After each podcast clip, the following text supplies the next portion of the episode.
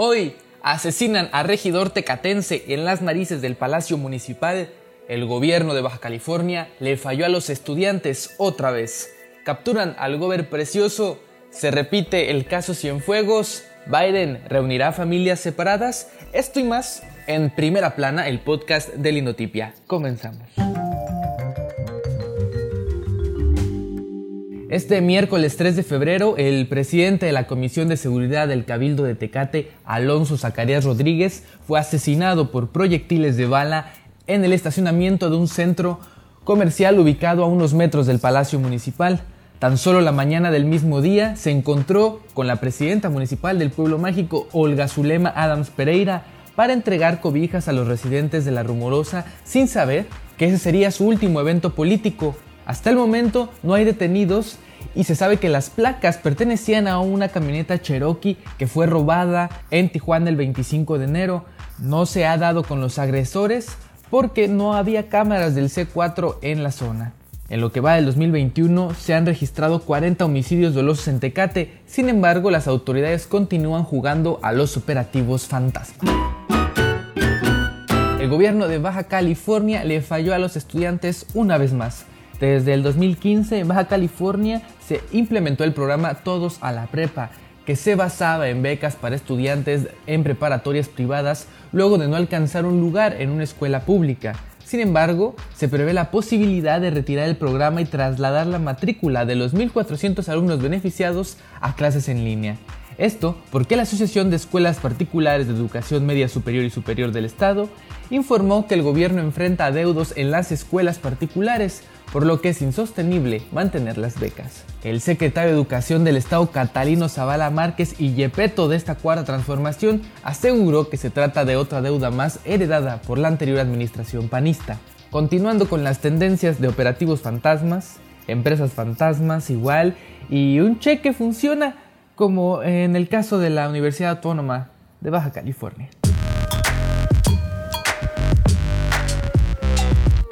En la Nacional capturan al gober precioso, el ex gobernador de Puebla, Mario Marín, mejor conocido como el gober precioso, fue detenido en Acapulco y trasladado a Cancún por la Fiscalía General de la República tras el cateo en un inmueble. Desde el 2019, el gober precioso estuvo huyendo de las autoridades por la orden de aprehensión que fue girado en su contra por su presunta responsabilidad en el delito de tortura en agravio de la periodista Lidia Cacho, cometidos en 2005. El delito de Cacho fue exponer la red de explotación infantil de Puebla en la que mencionó al gober junto a Jan Sukarkuri y Kamel Nasif, empresarios cercanos a Marín, por lo que el exgobernador se comprometió a ponerle su estate quieto como buen político corrupto que es. El 4 de febrero se canceló su audiencia en el juzgado segundo del distrito, ubicada en Cancún. Marín solicitó arraigo domiciliario por temor al COVID y se reservó su derecho a rendir declaración, además de pedir sentencia médica por un dolor en el riñón. El juzgador Vázquez Morales le dijo que Simona la revisión médica, pero en la cárcel, y fue trasladado de regreso al cerezo de la Regional 99 en Cancún. A ver si le dan un cacho de justicia a Lidia Cacho. Interrumpimos esta transmisión para ejercer nuestro derecho como gobierno a tomar el micrófono cuando se nos hinche el p.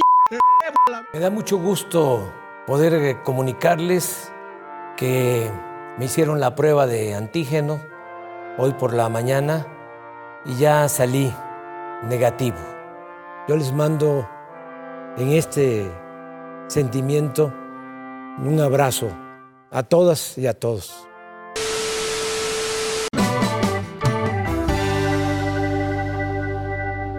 Y se repite el caso Cienfuegos, ya se le está haciendo costumbre al gobierno mexicano extraditar delincuentes de países donde probablemente sí se les aplique la justicia para luego liberarlos de toda culpa en nuestro país. Esta vez fue el rey del acero, Alonso Encira Elizondo, dueño de Altos Hornos de México, quien está siendo acusado de lavado de dinero.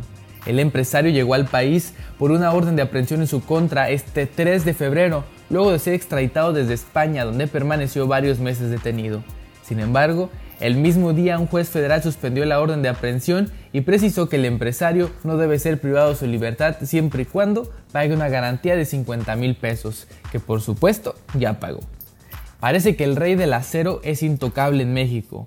Resultó también ser el rey del aseo del dinero.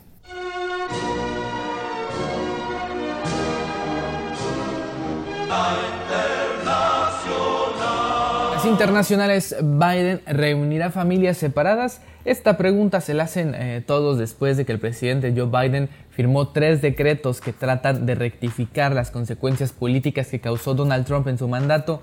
Entre los decretos está crear un grupo de trabajo para reunir a las familias separadas de la frontera entre México y Estados Unidos, abordar las causas de la migración brindando apoyos a países centroamericanos y una revisión del sistema de inmigración legal al igual que restablecer el grupo de trabajo de nuevos estadounidenses.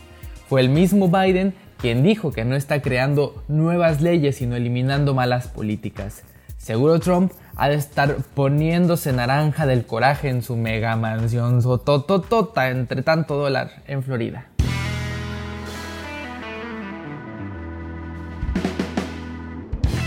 Y esto fue todo por hoy en Primera Plana, el podcast que te informa desde la frontera noroeste de Latinoamérica, Tijuana, Baja California. Recuerda seguir a Linotipia en las redes sociales y visitar linotipia.com.mx. Yo soy Alejandro Villa, me encuentras en Twitter como arroba avillatv y nos vemos mañana, mejor dicho, nos escuchamos, si es que no nos espantan los fantasmas de los muertos que está dejando el gobierno de Jaime Bonilla Valdés en Baja California. Chao.